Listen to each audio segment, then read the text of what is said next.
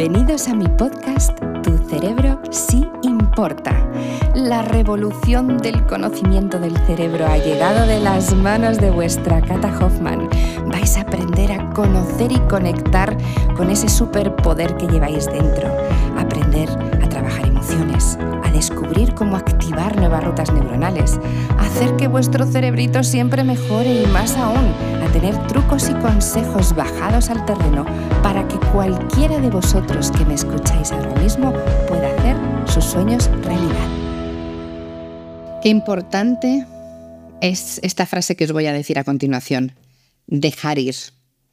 Los que habéis vivido conmigo talleres, retiros, experiencias neurofitness, formaciones, los que estáis en la membresía, que os animo mucho a que probéis, probad un mes, porque es impresionante la cantidad de información que tenéis todas las semanas, que tenéis talleres, clase en directo los últimos viernes de cada mes, dos horas conmigo, probadlo. Porque además en este caso que vamos a hablar de dejar ir, os aseguro que merece mucho la pena. ¿Qué significa dejar ir?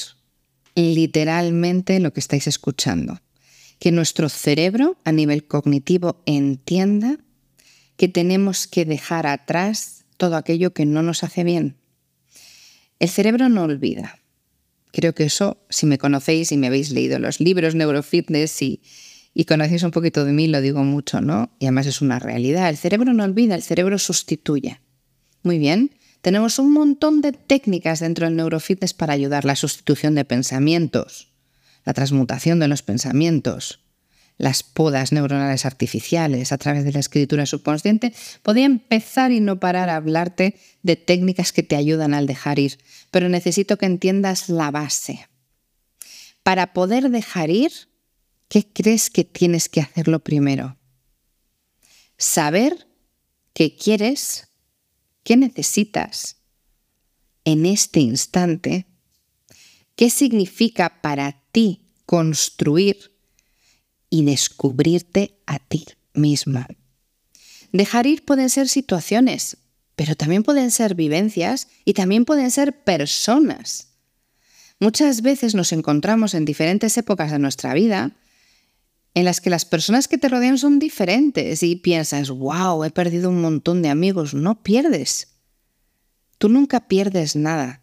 Tú tienes lo que en ese momento necesitas tener. Hay personas que con el paso de los años pues van cambiando sus gustos, sus aficiones, su visión de la vida, sus objetivos, igual que cambian los tuyos.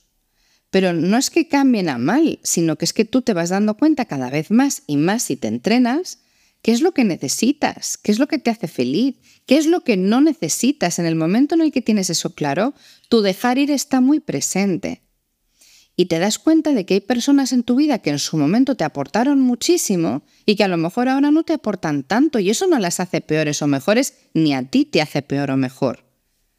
Y te estoy hablando de vivencias, de personas, de situaciones, de trabajos, de todo lo que te puede rodear, pero empezando por ti.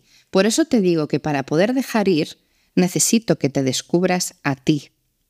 ¿Cómo podemos averiguar o pensar en qué es lo que necesito dejar ir?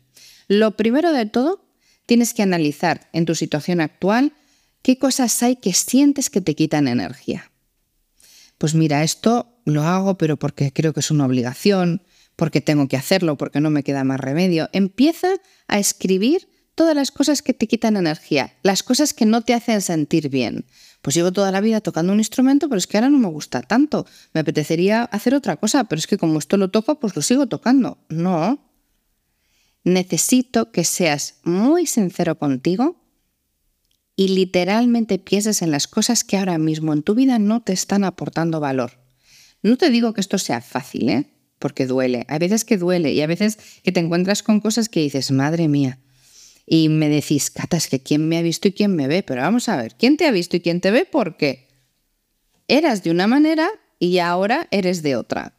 Hay gente que me dice, Cata, si es que las personas no cambian. Bueno, Ahí podríamos abrir un debate. Yo no voy a entrar en si las personas cambian o no, pero desde luego sí puedo decirte que las personas se conocen o no. Y en eso sí hay un cambio.